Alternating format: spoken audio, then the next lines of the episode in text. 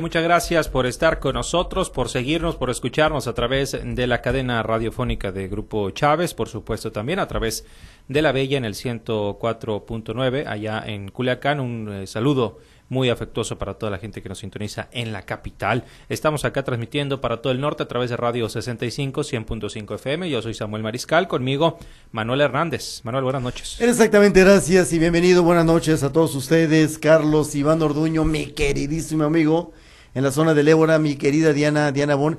Ánimo, Diana, ánimo.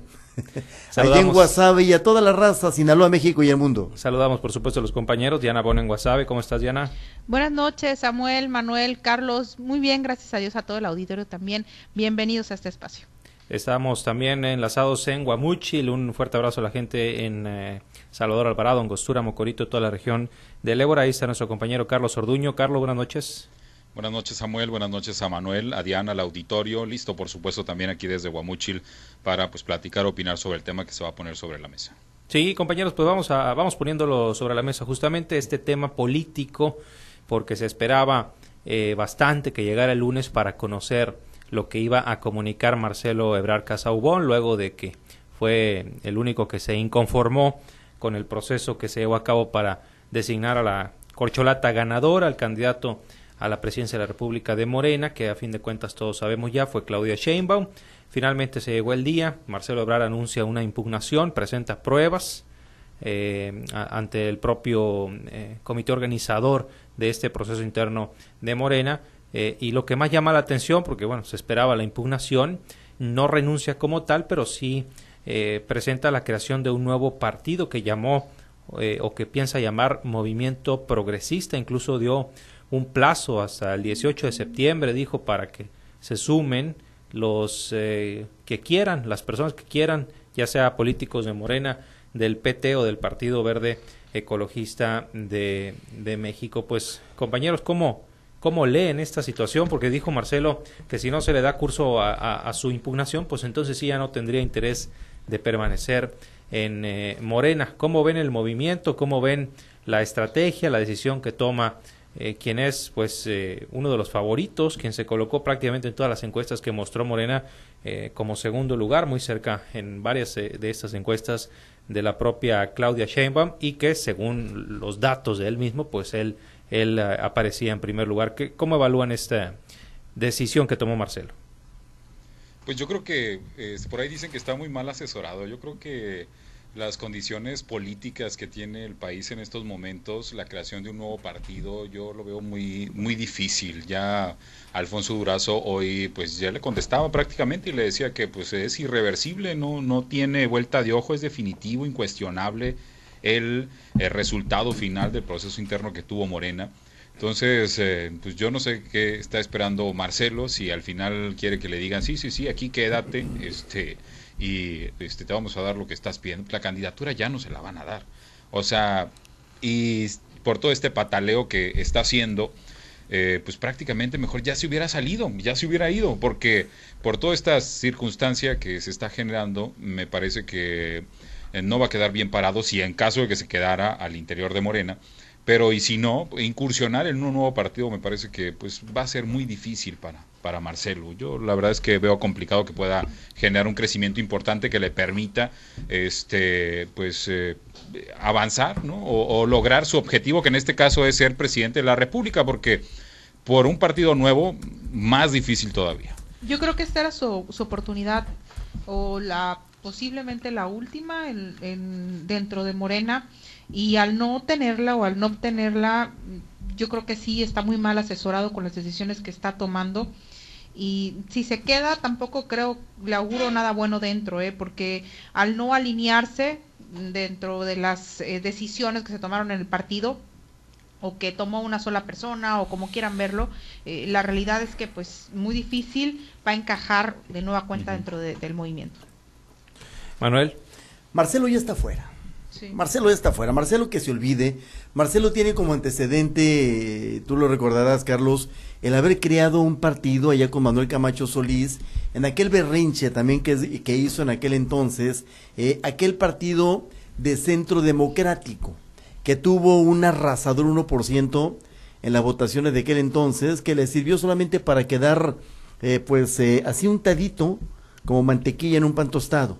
En esta ocasión no va a ser distinto. Marcelo ya está afuera. Que se olvide que tiene, que tiene eh, a estas alturas, que tiene las puertas abiertas en, en Morena. ¿eh?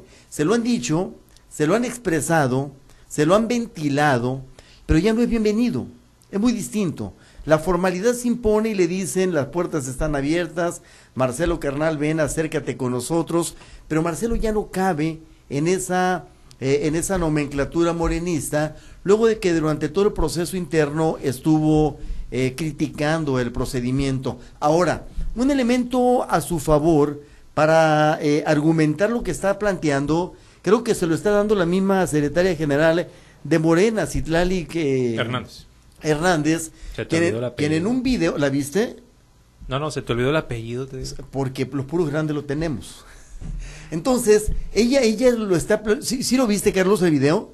No, no lo miré. Bueno, ella está diciendo en, en una, en una exposición eh, muy, muy, eh, eh, que evidencia su falta de conocimiento y prudencias políticas, dice que si una persona de los altos de la Sierra de Guerrero vota, votó en esta, en este proceso interno, y si votó también uno de las eh, de, de, de, la élite de la Ciudad de México, el voto no vale lo mismo, dice.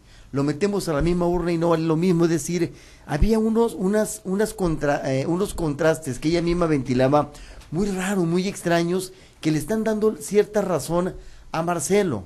Marcelo hasta ahorita está estirando la liga a ver qué le toca pero ya habló de la creación de un partido nuevo, de un movimiento nuevo, el movimiento progresista, y le está poniendo candados a la, a la rejilla, que no puerta que en Morena le habían abierto hasta ese día de la elección. Ya a estas alturas, Marcelo, se puede considerar afuera de Morena. Yo no sé qué tan factible sea la creación oficial de un, de un partido político en, ¿eh? en, estos tiempos, porque además estoy leyendo acá la página oficial del INE y dice la Ley General de Partidos Políticos establece que la organización de ciudadanos que pretenda constituirse como partido político nacional deberá informar de tal propósito al, INE en el mes de enero al año siguiente a la elección, presidencial.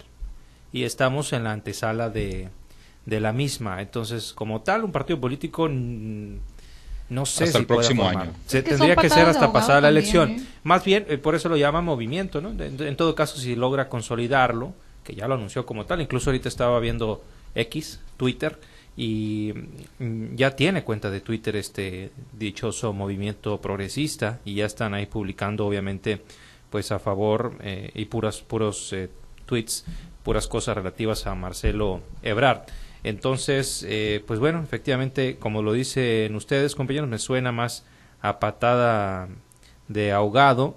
Vaya estoy viendo que incluso ya hicieron una cuenta de movimiento progresista por estados, por entidades, ¿no? Entonces se están moviendo bastante en redes sociales y pues Marcelo eh, cree que con eh, las estructuras que ha logrado establecer, quizá en las entidades, con eh, la simpatía que ha logrado despertar, con el empuje que traía en su campaña, pues le va a alcanzar para tumbar al partido del cual emana, ¿no? Del, o del cual venía participando. Pues la verdad es que es bastante complicado eh, tumbar a, esa, eh, a ese monstruo que es electoralmente hoy por hoy Morena, con una figura que además está respaldada por toda la cúpula del partido, incluido el presidente de la República, que es Claudia Sheinbaum, y que Marcelo pues, no termina de entender, no termina de aceptar que nunca fue el favorito, porque esto eh, era lo que se veía venir, lo dijimos en su momento, sorpresa no hubo absolutamente ninguna.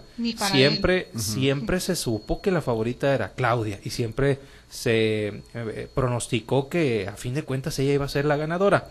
No le alcanzó el tiempo a lo mejor como sí le alcanzó a Dan Augusto, que era el otro eh, tercero en discordia, para hacerse a la idea o para negociar bien su premio de consolación. Y bueno, pues ahí está el berrinche y, y el estar empecinado en continuar buscando eh, pues a lo mejor un, derecho legítimo que es la presidencia de la República, pero políticamente quizá no es el mejor movimiento, la mejor estrategia que está llevando a cabo. Las redes sociales yo creo que no reflejan el pensamiento total de un país y, me parece que eh, esto queda reflejado y además también porque en la visita de Marcelo Ebrard a Sinaloa, ¿cómo fue?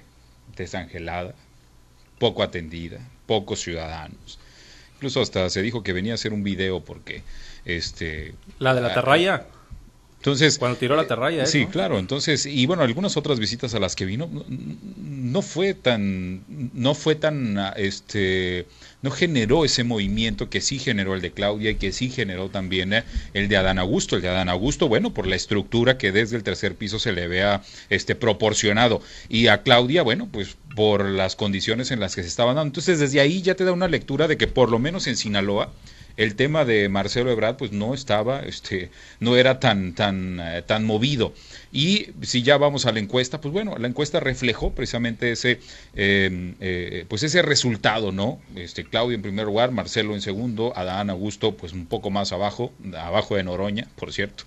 Y entonces yo creo también que pues eh, a veces las redes sociales te pueden generar un, una atmósfera te la crees y, no representa lo que piensa la totalidad de un país. Hay que decir que este eh, proceso que se llevó a cabo al interior de Morena, pues es un proceso que sí se le preguntó a unas cuantas personas, pero pues que tiene un margen de error este, que permite eh, medir lo que sí piensa el, país, porque se realiza en diferentes sectores, en diferentes eh, zonas, a diferentes eh, rangos de edades, de población, en fin, eh, matemáticamente te da la posibilidad de saber qué es lo que está pasando. Entonces yo creo que algo parecido le pudo haber pasado a Marcelo en esta burbuja en la que creyó que podía ser, en los apoyos de la clase media que ya ha dicho el presidente de la República y que pues al final no terminó por este, tener la mayoría. Pero es que es, es Carlos, muy, muy inocente, muy iluso de Marcelo haber pensado que era él. El presidente trabajó durante un buen tiempo a favor de la candidatura de Claudia, que eso les quede claro, era Claudia desde el principio al fin. El presidente diseñó, y él ya lo dijo ahora el fin de semana pasado, luego de la entrega del bastón de mando, el presidente diseñó los lineamientos de la, de la encuesta que se iba a manejar. El presidente elaboró la pregunta clave de esa encuesta, eh, estimado eh, eh, Carlos, eh, la pregunta clave era que le dijeran el nombre de a quién preferirían. Iba, iba, era, era una pregunta insidiosa, incidía sobre, sobre el cuestionado, sobre las 12.500 personas que participaron en esta encuesta. No, era Marcelo. Marcelo, tú dices, pues no generó movimientos. Es que era evidente que no los iba a generar porque la estructura estaba trabajando para, para la personaje que finalmente salió eh, pues al frente de las encuestas, de esta encuesta eh, de Morena, que fue mucha, mucha llamarada para tan poca pólvora, 12.500 personas. Diana, ¿en qué crees que va a eh, terminar esta situación con Marcelo? ¿Si irá a renunciar a Morena? ¿Se irá a quedar, negociar bien alguna posición, algún premio de consolación? ¿Irá a, lanzarse de candidato, pues, no sé si independiente o con esta especie de partido que parece ser imposible crear. ¿Qué, futuro le auguras? Pues ya lo dije al principio, él dentro de Movimiento de Regeneración Nacional no está, no tiene ya cabida dentro de este movimiento, si se queda no va a haber nada para él. Eh, porque pues ya fueron muchas patadas y muchos berrinches que así lo van a ver dentro de la estructura, además de que tampoco lo veían como alguien impulsor del movimiento de la cuarta transformación desde un inicio dentro del Partido Morena. Entonces, él lo sabe, por eso es por lo que está haciendo eh, precisamente eh, esto así, ¿no? Por eso reaccionó de, de esa manera y, y, desde un principio también eh, lo hizo cuando, ¿se acuerdan cuando hicieron la reunión antes de que renunciaran? Eh, pues eh, al final él se salió, ¿no? Después de la reunión, entonces no, él ya lo sabía desde ese momento. Yo creo que por eso está pues viendo otras otras opciones, como es la creación de un movimiento que al final no le va a ayudar, no le va a servir de nada, insisto, eh, perdió la oportunidad de continuar vigente. al momento de, de estos berrinches, porque pudo haberse esperado, a lo mejor no ahorita, pero después pudo haber tenido otra oportunidad mejor y ya no va a brillar, yo creo, dentro del ámbito político por la manera en la que está manejando las cosas. Sí, yo también creo que su desempeño, la verdad es que es una persona muy inteligente, ha sabido manejar muy bien la Secretaría de Relaciones Exteriores, e incluso, pues bueno, el propio presidente le reconoció su trabajo. En muchos de los problemas este, internacionales que hubo, bueno, la mano de Marcelo pues estuvo ahí, este, pues calmando las aguas, entonces yo creo que eh, es una, un político destacado, muy hábil, muy astuto a la hora de trabajar este, en, en, en, la dependencia y eso le hubiera permitido eh, estar en, una, en un punto de, de, visibilidad durante los próximos seis años en caso de que pues hubiera seguido al interior del, de, del, de Morena, del proceso alineado que le pudiera dar la posibilidad de, volver a participar para, para ver si podía ser candidato. Entonces, eh, en esta ocasión me parece que mm, Marcelo no era elegible, no nació en Morena, no creció en Morena, no se hizo en Morena, llegó a Morena sí. Pero bueno, yo creo que eh, una de las eh, principales cosas que motivó que Claudia pues sea una de las favoritas es eso precisamente que se hizo en el Movimiento de Regeneración Nacional, es, un, es una pupila del presidente Andrés Manuel López Obrador, ahí se hizo, creció, este, aprendió y, también este, lo acompañó en muchos de los procesos, entonces yo creo que por eso Claudia pues, es la que pues, ha generado mayores simpatías. Bueno, pues ahí está el tema político, ya veremos eh, qué pasa a fin de cuentas con Marcelo. Rápidamente algunos comentarios, me gustaría escucharles, compañeros, sobre el tema, pues que mantiene preocupados, creo que a todos, pero especialmente a el sector eh, agropecuario, el sector agrícola, con miras al próximo ciclo, eh, toda vez que pues, no ha habido lluvias, prácticamente eh, nada de aportación en las presas del estado de Sinaloa, se fue julio, se fue agosto, que son meses bastante llovedores en teoría, y se está yendo septiembre, tampoco ha habido gran, gran aportación. Incluso veíamos notas hoy que se secaron eh, algunos cultivos en Choix, si mal no recuerdo, eran de, de sandía. Algo, eh, algo así. Eh. Son veranos, pues. Sí, Son llamados veranos. Veranos de sandía, sí. Exacto. Sí, de sandía, efectivamente. Estaba tratando de recordar. Sandía en Choix. Y algunos temas de, de frijol, en fin, algunos cultivos que están eh, sufriendo por la falta de, agua y lo que viene, ¿no? En este sentido, no, tampoco ha funcionado el bombardeo de nubes que tanto se, se pregona por parte de la Secretaría de Agricultura del Gobierno del Estado. En fin, eh, es un panorama nada halagüeño, compañeros, en el tema de las lluvias. Y no y sí, porque no ha llovido como se esperaba, sobre todo en, en las en las presas, en el sistema de presas. Que llueva aquí abajo, pues podemos decir, bueno, no llueve, pero está lloviendo allá, va a haber agua, pero ni siquiera eso tienen. Además de que aunque el año pasado haya sido un año llovedor, eh, la realidad es que venía de un periodo en el que pues tampoco había habido bastante mucha lluvia, ¿no? Que pudiera eh, recuperar de alguna manera los mantos freáticos. Entonces, la verdad es que están en aprieto los productores, sí. Eh, sobre todo, por ejemplo, ahorita que ya inició septiembre, ya deberían de estar las tierras preparadas para el, para el, frijol, para las hortalizas también, y pues de dónde los canales están secos porque no hay agua y están batallando mucho lo hacen con rescates no pero pues también tienen que acomodarlos de manera estratégica y muy muy bien porque el ciclo va a estar muy muy complicado y ni sus luces de la reunión del Consejo Estatal.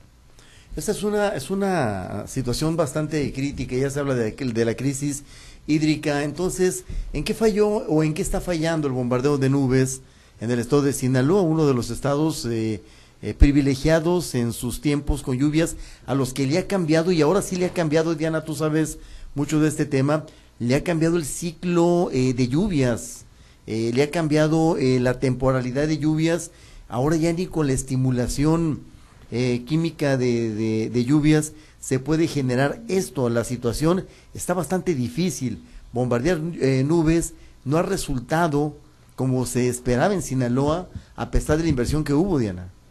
Sí, la verdad es que está complicado el panorama para, muy complicado para el sector agrícola. Por ejemplo, ahorita, y lo comentaban hace algunas semanas, creo que hace aproximadamente dos, eh, un especialista en, mercados precisamente del frijol, que no hay inventarios, no hay inventarios de frijol en el país, eh, vienen muy bajas producciones de otros, de otras variedades, y el que está aquí en Sinaloa, pues tienen la oportunidad, no siempre y cuando no se pasen del hectareaje, que serían no más de 70 mil hectáreas en todo Sinaloa, pero la realidad es que los productores tampoco saben si lo quieren establecer, porque también es un volado. El, en el frijol tampoco les ha ido muy bien con los precios, aunque de repente les vaya bien, empieza de repente las lluvias tardías y, y les, les echan abajo lo poquito que habían avanzado con el, con el cultivo. En el caso del maíz tampoco hay una certeza porque todavía están batallando y traen en el hombro el ciclo agrícola pasado, el que acaba de terminar con el tema de los precios.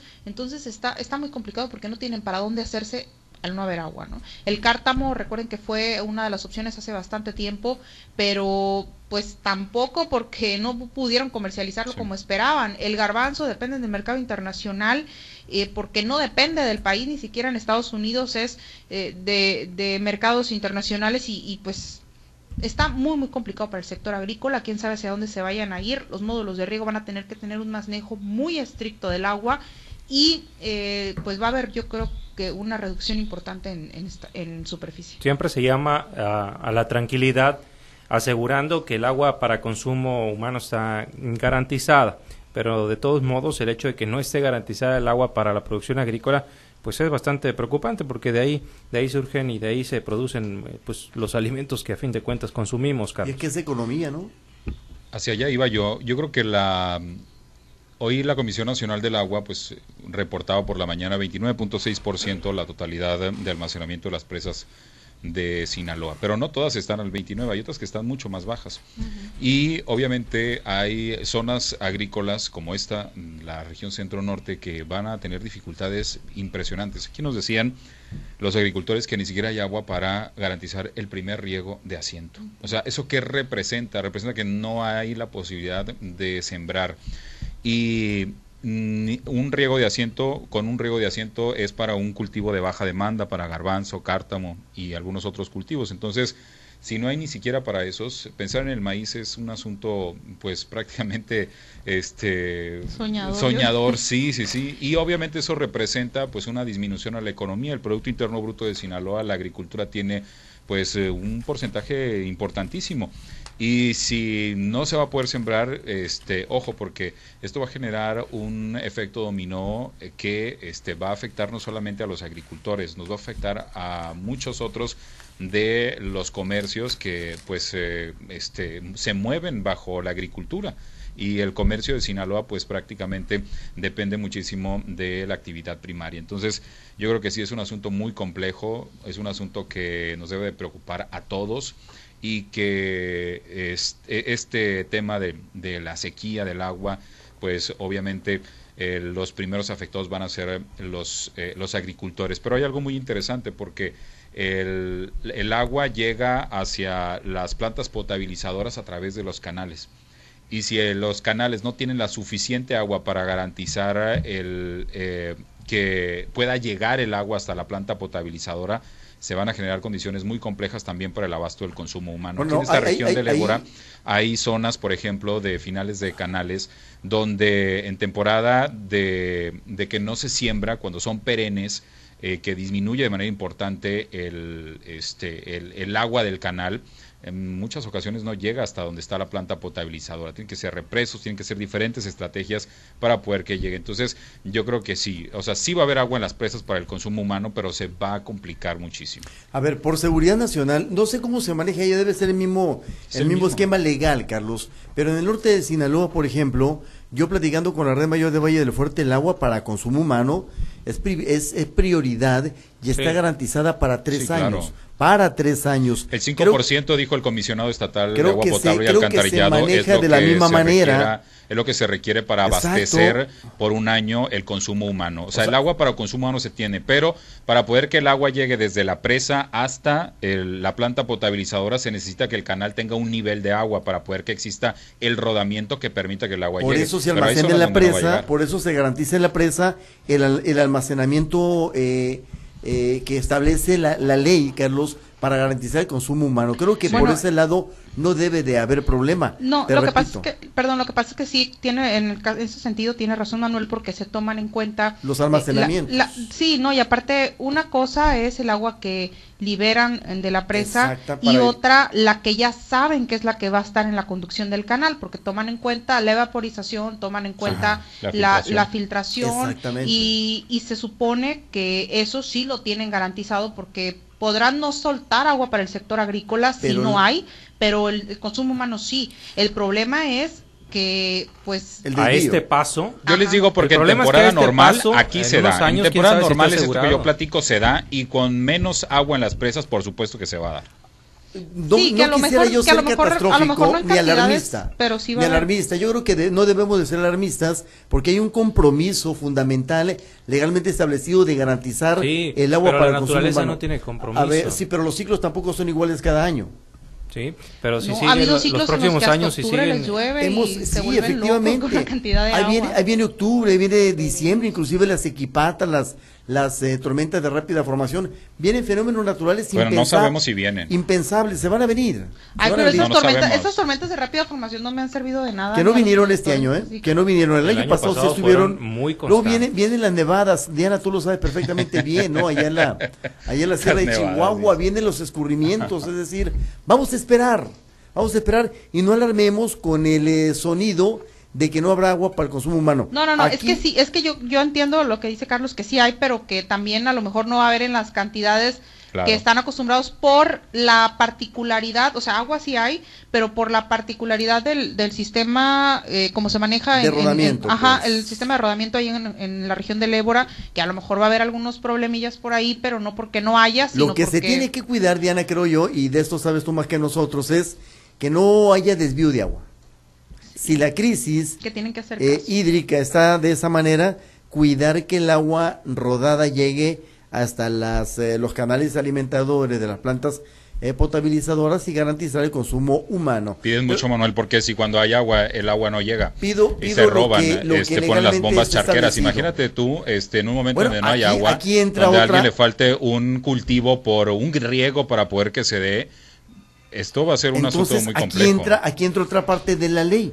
aplicar la ley. Bueno, pues eso es lo que tienen que hacer los módulos. Viene la, otra parte, la otra parte que, que, debe de aplicarse, Carlos. Y aquí los gobiernos van a tener mucho que ver. Garantizar el agua para el consumo humano y es parte fundamental eh, de, de gobiernos en conjunto con los eh, organismos hidroagrícolas. Bueno, el de Chiapas recientemente estuvo aquí en esta región del Ebro y nos decía que en estas fechas, en estas temporadas, todavía hay zonas donde se les está llevando agua en pipas a algunas de las comunidades porque los mantos freáticos no se han restablecido. Entonces, eso eso nos habla de que la situación no es una situación este, normal, ni es una situación eh, que es una situación extraordinaria la que estamos viviendo en estos momentos. Entonces, el de la CEPA decía, bueno, ahorita todavía hay zonas en Nabolato, hay zonas en Choix, hay zonas en, eh, en diferentes municipios donde todavía se está llevando agua en pipas de manera extraordinaria. Muchos municipios, dijo el 31 de agosto, terminaron, este, regresaron las pipas que la CIAPAS les había prestado para llevar, pero algunos otros no y eso nos habla de que la condición de la lluvia pues obviamente no ha sido la, correcta. Bueno, a nosotros no nos queda más que poner de nuestra parte cuidando el, agua en casa, en lo cotidiano, ¿no? Que a veces lo, lo tomamos a juego, pensamos que no es cierto que hay falta de agua, pero en realidad la naturaleza cada año nos da golpes sobre la mesa bastante duros y bastante fuertes, así que pues en la medida de las posibilidades de cada quien hay que contribuir cuidando el agua en nuestra vida cotidiana. Compañeros, nueve y cuarto, nos despedimos. Muchas gracias. Gracias, Diana. Buenas noches. Buenas noches. Carlos, buenas noches. Buenas noches. Manuel. descansen, buenas noches. Nos escuchamos mañana y regresamos a los espacios locales.